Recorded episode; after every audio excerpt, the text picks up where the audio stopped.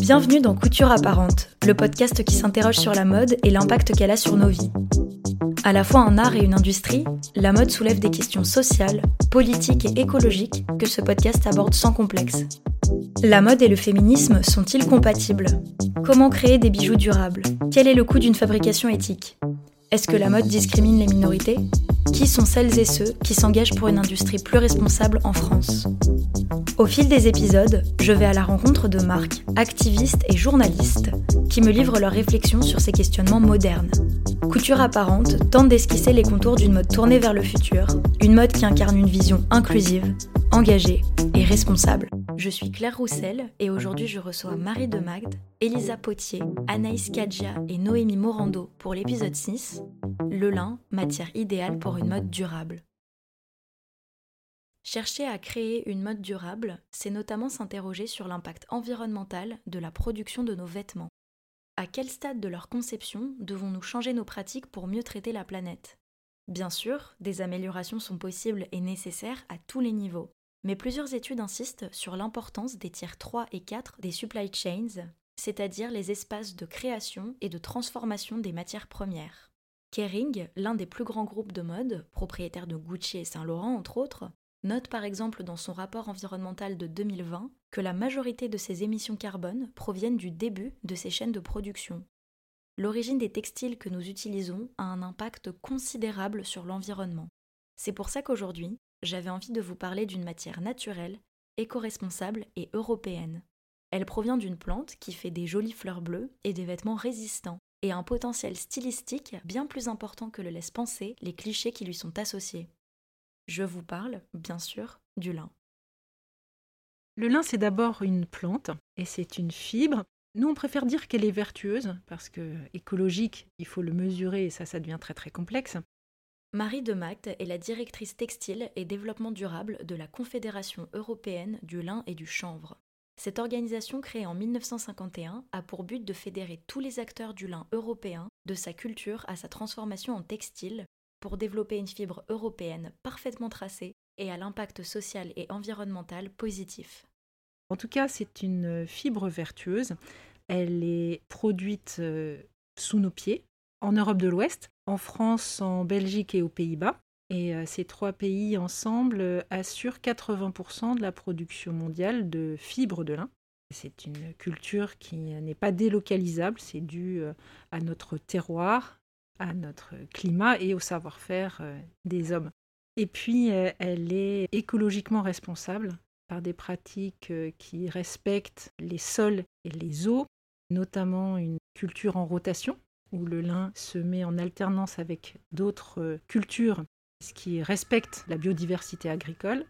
Également, elle se cultive sans irrigation, dans 99% euh, des cas, ce qui est assez rare pour être souligné, et nécessite peu d'engrais et de pesticides.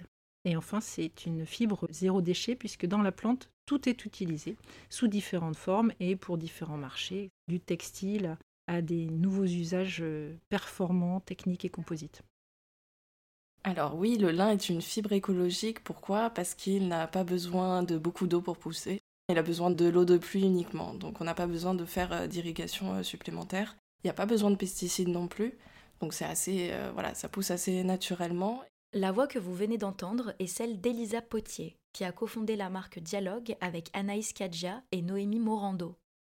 Dialogue existe depuis 2019 et se dédie à la valorisation du lin. Quand elles ont voulu développer ce projet commun, les trois créatrices ont eu une révélation sur cette matière et ont décidé que leur marque y serait entièrement consacrée. Anaïs et Noémie nous expliquent d'ailleurs pourquoi cette plante n'a pas ou peu besoin de pesticides, un atout éco-responsable majeur.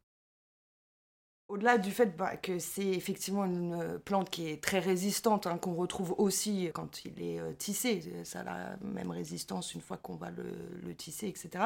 C'est une plante qui vient d'ici. Donc forcément, en termes de, on va dire, biologie, elle va être habituée aux attaques euh, qui existent sur ce territoire, en fait. Elles sont habituées aux insectes qui existent, elles se sont défendues au fil du siècle elles sont naturellement devenues de plus en plus résistantes. Et donc, plus on le met dans son environnement de base, plus effectivement la plante, elle a du sens et elle va devenir résistante, euh, un peu comme si elle accompagnait hein, au final notre euh, évolution. Il n'y a pas que les hommes qui évoluent, il y a aussi les plantes, et donc elle accompagne un peu tout ça. Même il y a le climat pour aussi. Exactement, c'est, elle s'est adaptée au climat. Voilà, c'est adapté au climat. En France, il pleut beaucoup quand même dans les Hauts-de-France, en Normandie, et le lin pousse très facilement justement dans ces régions-là. Donc, euh, mais comme disait Anaïs, oui, c'est une plante, je pense, qui s'est adaptée au climat, à la terre euh, ah bah, française. exactement, c'est que le, le, lin, en fait, ça pousse euh, principalement de la Normandie jusqu'en Hollande, parce qu'il pleut énormément dans cette région-là du nord de l'Europe, quoi.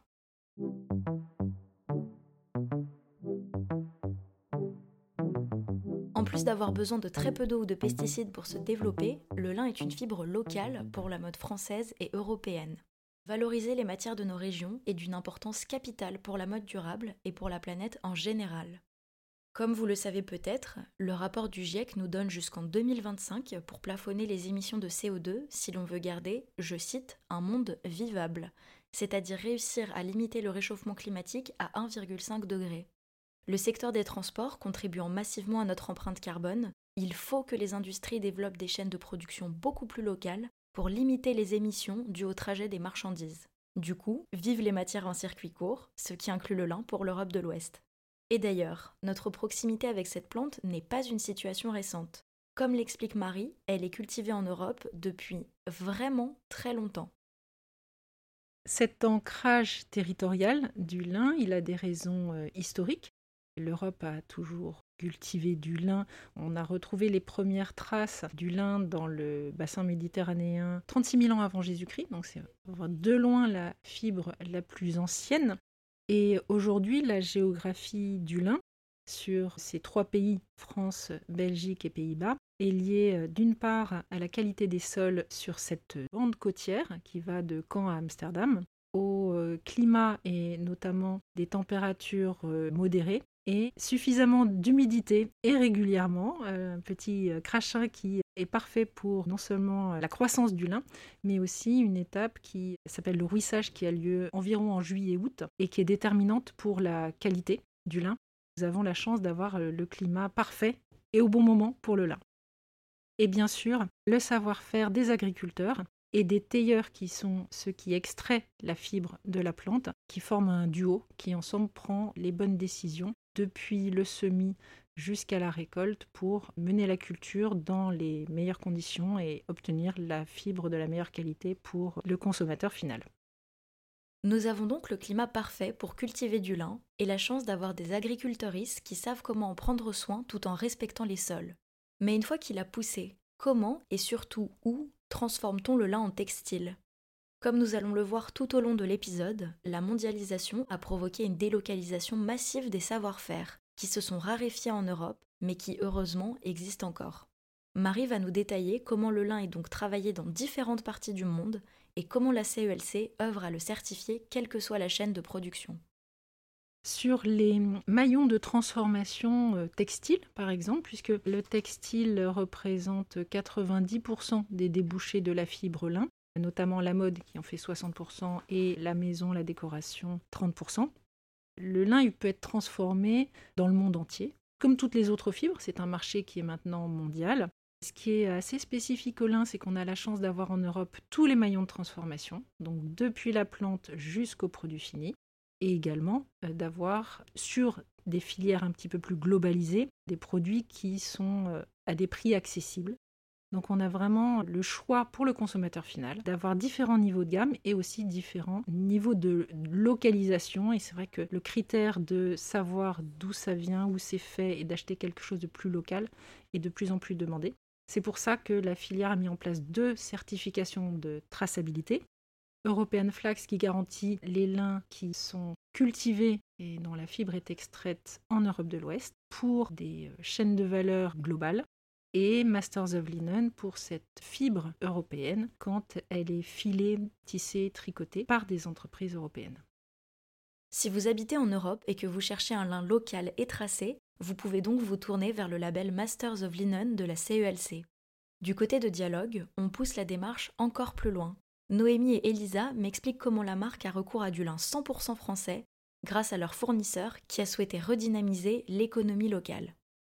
Le lin de dialogue provient de Normandie.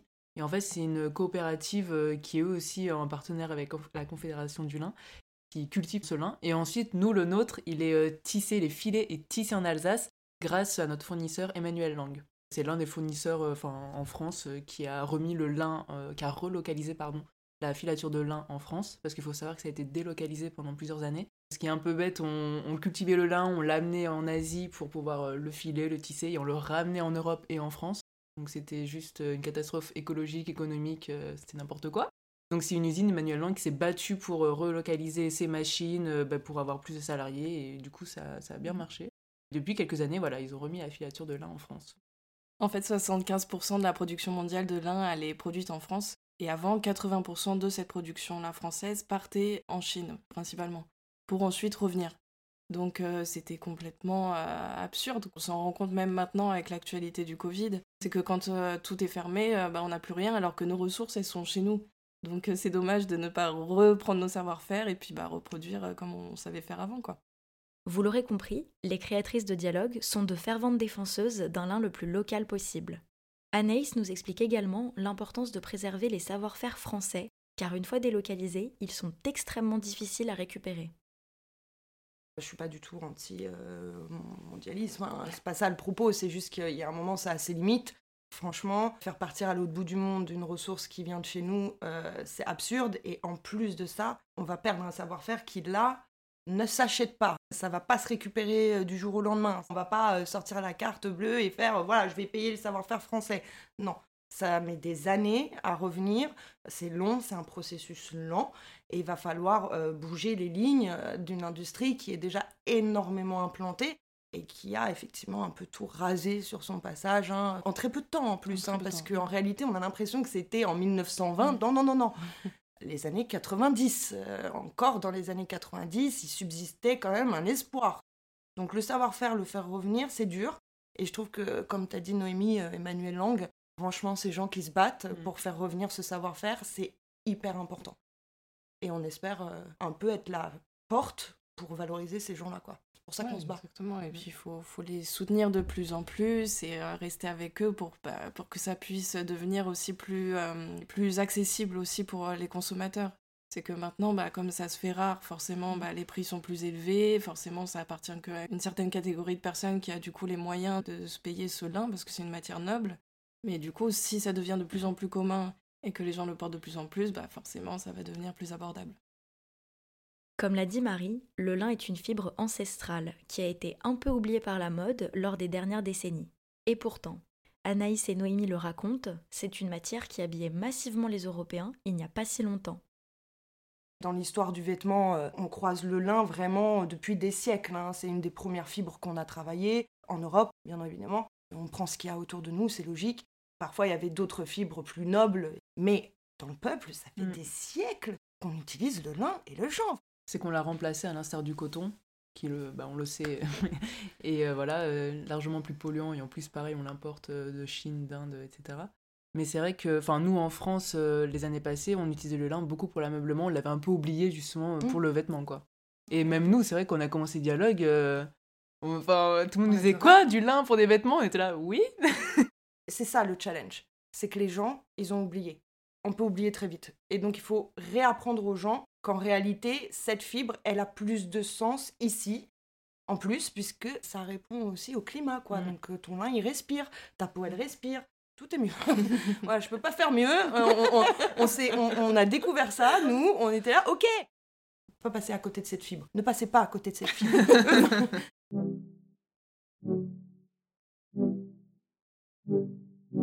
Le lin, c'est une fibre qui est de plus en plus plébiscitée par les créateurs, que ce soit par les grandes maisons, dans le luxe accessible et par ricochet aussi dans la grande distribution. On note que c'est euh, tout spécialement une fibre de prédilection pour les jeunes créateurs et les créateurs engagés, que ce soit Jacques Mus, Gabriela Hurst et Chloé ou Marine Serre. Une étude réalisée par Tagbook a montré que pour le printemps-été 21, il y avait une augmentation de plus 121% du lin dans les défilés des euh, quatre grandes Fashion Week pour la femme et que certains créateurs utilisaient le lin pour la première fois comme Vuitton ou Fendi par exemple. D'ailleurs, pour euh, encourager ce développement et la connaissance du lin par les jeunes créateurs, la CELC, depuis cette année, soutient le Festival de la mode de hier en favorisant l'accès à ces créateurs finalistes à des matières lin innovantes permettant de les mettre en relation avec la filière, euh, les filateurs, les tisseurs et les tricoteurs pour leur ouvrir le champ des possibles. On le comprend en écoutant Marie, les marques commencent à considérer le lin comme une option très intéressante pour leur développement. Je trouve que le partenariat entre la CELC e et le Festival de hier est une excellente nouvelle. Pour celles et ceux qui ne connaissent pas cet événement, c'est un festival français qui valorise les jeunes créatrices et donc les personnes qui vont façonner l'avenir de la mode. Leur donner accès à une matière durable et à toute une filière locale, c'est poser les bases d'un changement en profondeur. Chez Dialogue aussi, on ressent un nouvel engouement, que ce soit dans l'industrie ou chez les consommatrices, qui redécouvrent complètement cette matière. Ce nouvel essor du lin est notamment dû au fait que chez les entreprises comme chez les individus, les questionnements sur l'écologie prennent de plus en plus d'importance. Eh ben complètement. Enfin, euh, depuis quelques années, je dirais peut-être pas, mais euh, je trouve que ça fait oui bien un ou deux ans que le lin commence à reprendre. Même dans les marques de fast fashion, on voit de plus en plus de lin parce qu'il y a cette conscience écologique qui se développe énormément et du coup ils ont bien compris que le lin était beaucoup plus écologique que le coton. Bon, les marques de fast fashion, pour moi, l'utilisent un peu comme du greenwashing parce qu'on ne sait pas trop d'où vient leur lin, c'est peut-être pas trop sourcé, c'est peut-être mélangé, enfin, je sais pas trop donc je ne, je ne dirai pas plus. En tout cas, on voit clairement qu'il y a un essor du lin euh, dans, dans les marques de mode. Les gens sont plus étonnés, c'est vrai, quand on parle du lin, parce que même avant, il y avait des gens qui connaissaient pas, je pense, le lin ou la fibre de lin, et c'est vrai que là, euh, ça se démocratise vraiment il y a un éveil mm. écologique qui est en train de se mettre en place. Et je pense que, ok, on est, franchement, je veux, c'est pas pour être pessimiste, on est encore une minorité, il faut se battre, mais on n'est pas tout seul. Donc quand on est allé au salon, on n'est pas euh, arrivé en étant euh, parfaite, on a euh, créé dialogue, on savait tout. non, non, c'est un apprentissage, c'est tous les jours s'éduquer un petit peu. Et donc, quand on fait cette conscience écologique qui se développe dans la mode, dans le tissu, dans les fabricants de tissus, forcément, on repart sur le lin forcément, on repart sur quelque chose qui a déjà du sens mm. et qui n'a pas besoin de faire ses preuves. Ça fait des siècles que ça a fait mm. ses preuves. C'est vraiment la phrase qu'on a lue en salon, le lin, mm. matière ancestrale, matière du futur. Bah voilà, tout est dit en fait. Hein. Si on veut vraiment changer les choses, si on veut vraiment avancer, on peut le faire, ça peut être fun, ça peut être bien, et puis franchement c'est positif, c'est plus logique pour la planète, c'est plus logique pour nous, parce que bon, faut arrêter de détacher l'environnement de nous, hein, on est dedans, donc on ne peut pas le détacher. Donc ça, le fait que le lin revienne, c'est logique.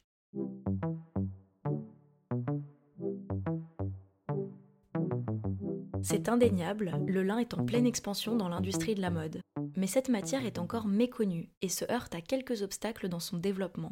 Pour Marie, il s'agit notamment de convaincre les marques du potentiel du lin, qui reste largement sous-estimé d'un point de vue créatif pour moi, le premier frein au développement du lin dans les collections, c'est peut-être le manque de connaissance des marques, de tout le potentiel et de la versatilité du lin qu'on a souvent tendance à associer à une matière basique, un coloris naturel, et éventuellement aussi euh, à euh, certains défauts comme la froissabilité. La réponse, bien sûr, c'est l'innovation des matières. Et ne serait-ce que pour citer l'exemple du lin lavé ou de la maille de lin, ce sont des développements euh, qui ont une dizaine d'années environ, qui ont permis de donner un tout nouveau visage au textile euh, de lin. Le lin lavé, c'est très agréable pour des parures de lit et c'est super facile d'entretien. La maille de lin, euh, c'est parfait pour des t-shirts, des petits tops. c'est très très confortable et c'est infroissable. Le tout, en fait, répond aux préoccupations des consommateurs et, en plus offre des nouvelles possibilités euh, créatives et de développement. Il y a aussi un grand potentiel en termes d'hybridation, donc de mélange avec différentes matières, avec des matières euh, chaudes, hivernales, mais aussi avec des matières euh, techniques. D'ailleurs, une étude en laboratoire a euh, prouvé les performances du lin en termes de confort, respirabilité, gestion de l'humidité, donc de la transpiration, donc ça c'est très bien pour le sport actif. Également la thermorégulation, et le lin c'est contrairement à ce qu'on pourrait imaginer, une matière qui est chaude en hiver. ça on savait déjà qu'elle était fraîche en été, mais elle est aussi euh, chaude en hiver, et donc c'est une des fibres qui offre la meilleure performance de confort en toute saison. Donc on n'a pas fini d'explorer le potentiel euh, du lin. Pour Dialogue, qui est une marque pleinement convaincue par le lin, le challenge prend une autre tournure. la rareté des savoir-faire français peut compliquer le développement de nouvelles pièces, comme l'expliquent Elisa et Noémie. Effectivement, on rencontre quelques petites difficultés, euh, notamment parce qu'il faut des machines spécifiques pour faire euh, chaque type de tissu. Donc pour l'instant, on a quelques machines qui reviennent et justement, bah, ça coûte beaucoup d'argent d'avoir d'autres machines et de développer d'autres matières. Par exemple, pour faire une chemise en lin ou pour faire le jean ou pour faire un jersey de lin, ça sera trois machines différentes. Donc ça, c'est un petit peu euh, la complexité. Pareil, pour faire une maille 100% lin, pour l'instant, il n'y a pas de machine qui existe pour faire ça. Donc c'est plutôt ça nos contraintes plutôt que dans la créativité parce qu'on s'est rendu compte que bah oui justement on peut faire du jean en lin ça c'est une grande nouvelle on était trop contente de pouvoir faire ça le jersey de lin pareil c'est tout nouveau donc euh, ça évolue, ça va grandir, mais évidemment, il y a un côté euh, financier qui mm. fait que bah, il faut soutenir les entreprises en France pour qu'ils puissent se développer euh, à ce niveau-là. Comme on a un peu oublié cette fibre, justement, il faut la réapprendre, comment on dit, la... c'est pas, d'un point, c'est pas réducteur, mais il faut rééduquer le consommateur. Ouais, voilà, il faut rééduquer le consommateur. Et même, je pense, les salariés qui travaillent dans les usines, parce que du coup, ils n'avaient pas l'habitude de, travailler cette fibre. Donc je pense que ça va prendre du temps, effectivement, comme disait Elisa, déjà de réimporter des machines qui sont aptes à travailler le lin et aussi euh, bah, tout un savoir-faire qu'on a un peu perdu pour le réintégrer en France. Quoi. Oui, il y a beaucoup de développement textile à faire, mm. beaucoup de d'essais à faire et ils sont dessus et on les soutient à fond, on est super contente. Et oui, il y a un petit travail à faire mm. là-dessus. Anaïs ajoute qu'il faut aussi réussir à convaincre les consommatrices que le lin fait des vêtements à la fois confortables, modernes et stylés, loin des clichés estivaux auxquels on l'associe. Le principal euh, challenge, je pense, pour, le lin, ça va être de convaincre le consommateur parce que, en réalité, euh, c'est le consommateur qui change les choses.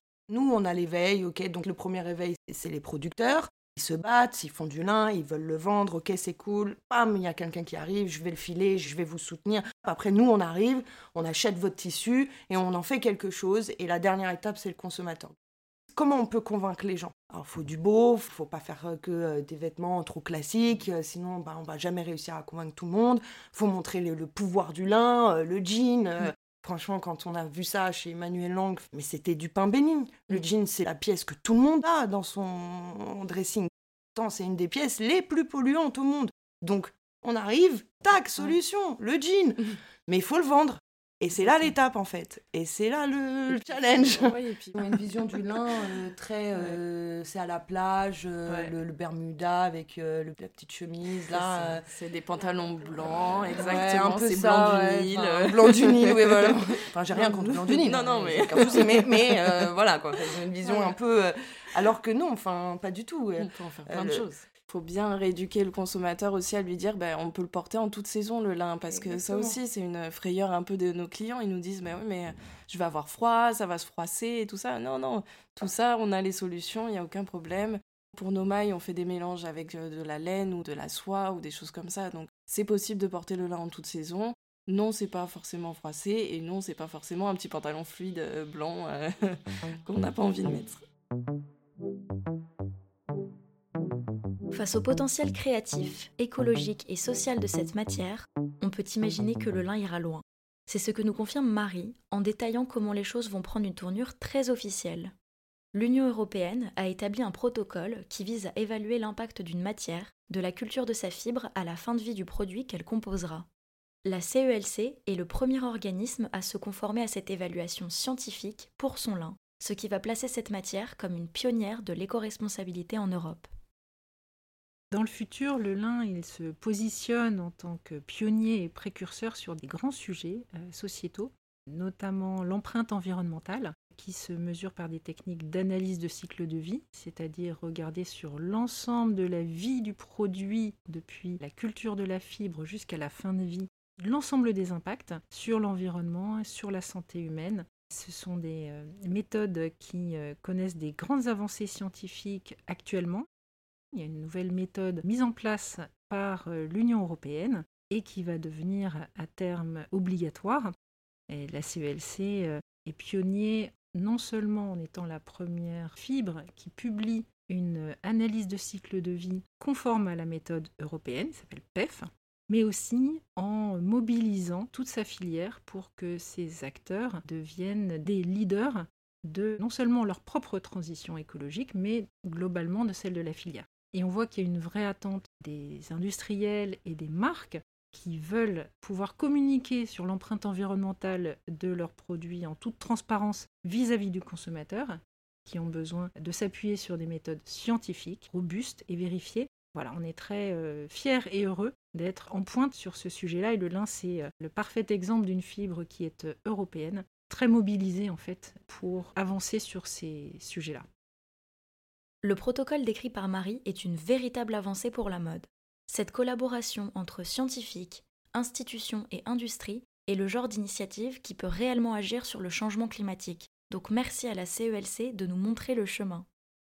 Chez Dialogue aussi, les créatrices sont très optimistes sur le développement de cette fibre, que ça soit dans l'innovation industrielle ou chez les consommatrices. Elles le constatent notamment avec le succès que rencontrent leurs jeans. Je pense que le lin, il va évoluer dans ce sens-là, dans le sens où, bah, en effet, on va avoir de plus en plus les machines, le savoir-faire, les artisans vont pouvoir euh, s'entraîner de plus en plus, développer de nouvelles matières. Le jean, c'est nouveau de cette année ou l'année dernière, donc euh, il y en aura de plus en plus. Les producteurs ou les tisseurs vont développer de nouvelles matières, et je pense que c'est à ce niveau-là où on aura de plus en plus bah, peut-être des mailles euh, mm. lin et chanvre, peut-être encore plus de diversité dans, dans le textile, et je pense que c'est comme ça que ça va se développer, et que ça va prendre de plus en plus de place, enfin, on l'espère du moins. Franchement, le retour qu'on a, c'est frustrant pour nous parce que si on est effectivement, si on, avait, on était une grosse marque avec des gros moyens, on aurait convaincu beaucoup de gens très vite parce que à chaque fois que quelqu'un touche le jean, ça le surprend quoi. Et nous-mêmes, franchement, quand on a vu Emmanuel Lang euh, dans ce salon, on a touché la matière, mais, je crois qu'on a toutes eu en même temps un espèce de déclic un peu fou quoi. On, on est sorti, on s'est regardé, on était là. Il faut faire un jean en lin de visu. Votre œil, il est habitué à cet aspect jean, mais en fait, c'est du lin.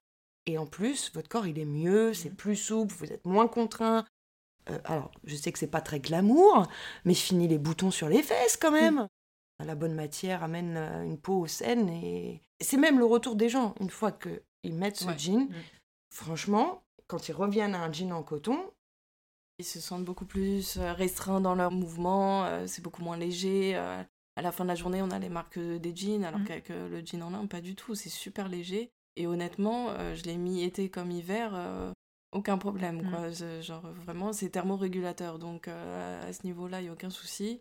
Ça a une durée de vie deux fois plus longue que le coton, en plus. Pour Noémie, Anaïs et Elisa, le lin pourrait même être une alternative vertueuse au coton, de manière beaucoup plus raisonnée bien sûr, s'il continue à grandir. Anaïs souligne d'ailleurs qu'en développant cette filière, le prix du lin sera plus accessible et permettra à des personnes moins privilégiées de bénéficier de ses qualités. Pour le futur du lin, euh, peut-être euh, remplacer le coton, quoi. Exactement. c'est carrément l'objectif. On va pas se mentir. Voyons les choses en grand. On n'a pas le temps. On n'a pas le temps. bon, après, pour revenir un peu à des choses euh, financières, on va dire, hein, mm. parce qu'il faut en parler aussi, c'est important.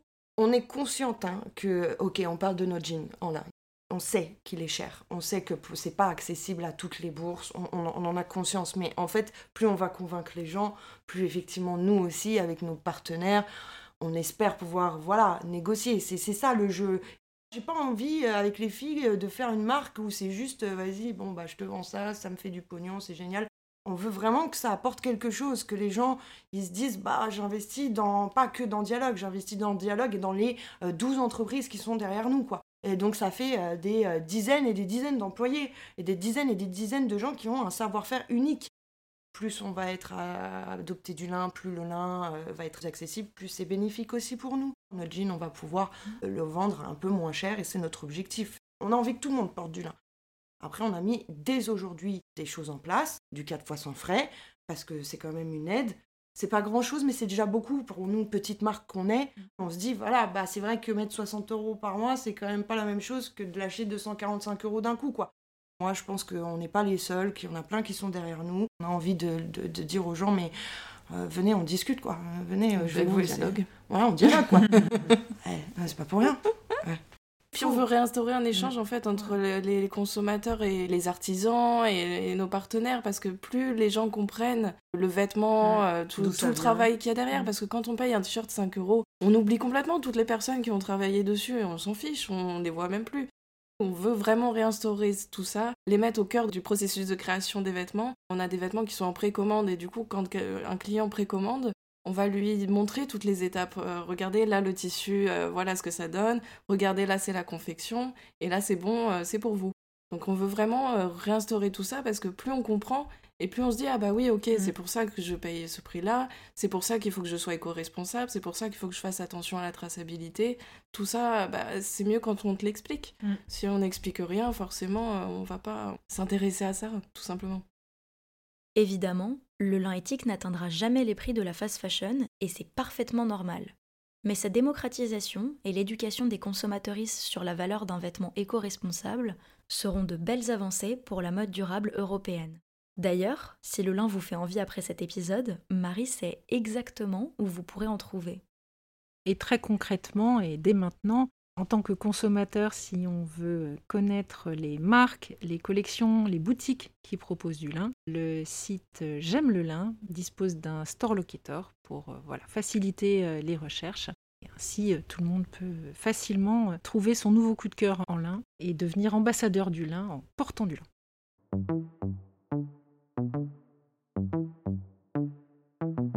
Merci infiniment à Marie, Noémie, Elisa et Anaïs d'avoir partagé leurs expertises sur le lin avec une approche institutionnelle et industrielle. Pour continuer à vous informer et soutenir le développement de cette matière, n'hésitez pas à suivre leurs projets. Vous pouvez retrouver la Confédération européenne du lin et du chanvre sur le web, notamment en vous abonnant au compte We Are Linen sur Instagram ou en consultant le site j'aime le lin.fr. Je vous conseille de suivre les actualités de la CELC car ils préparent de chouettes événements dans le cadre de leur campagne J'aime le lin 2022. Un champ de lin sera dévoilé dans quelques mois dans un lieu encore secret et d'autres événements seront à découvrir. Quant aux belles créations de Noémie, Elisa et Anaïs, elles sont à retrouver sur Instagram via le compte dialogue-du-bas Paris et sur le site dialogueshop.com. Merci également à Telio Garfive pour la production du générique. Vous avez aimé l'épisode? C'est le sixième de Couture Apparente et je suis ravie de vous le partager. Pour m'aider à faire connaître le projet, n'hésitez pas à lui mettre une très bonne note sur les applications d'écoute, à en parler à vos proches et à le partager sur les réseaux sociaux. En parlant de ça, vous pouvez aussi suivre coutureapparente.podcast sur Instagram et vous inscrire à notre newsletter pour recevoir directement nos nouveaux épisodes. Je vous remercie de votre soutien et je vous donne rendez-vous le 17 mai pour le septième épisode de Couture Apparente.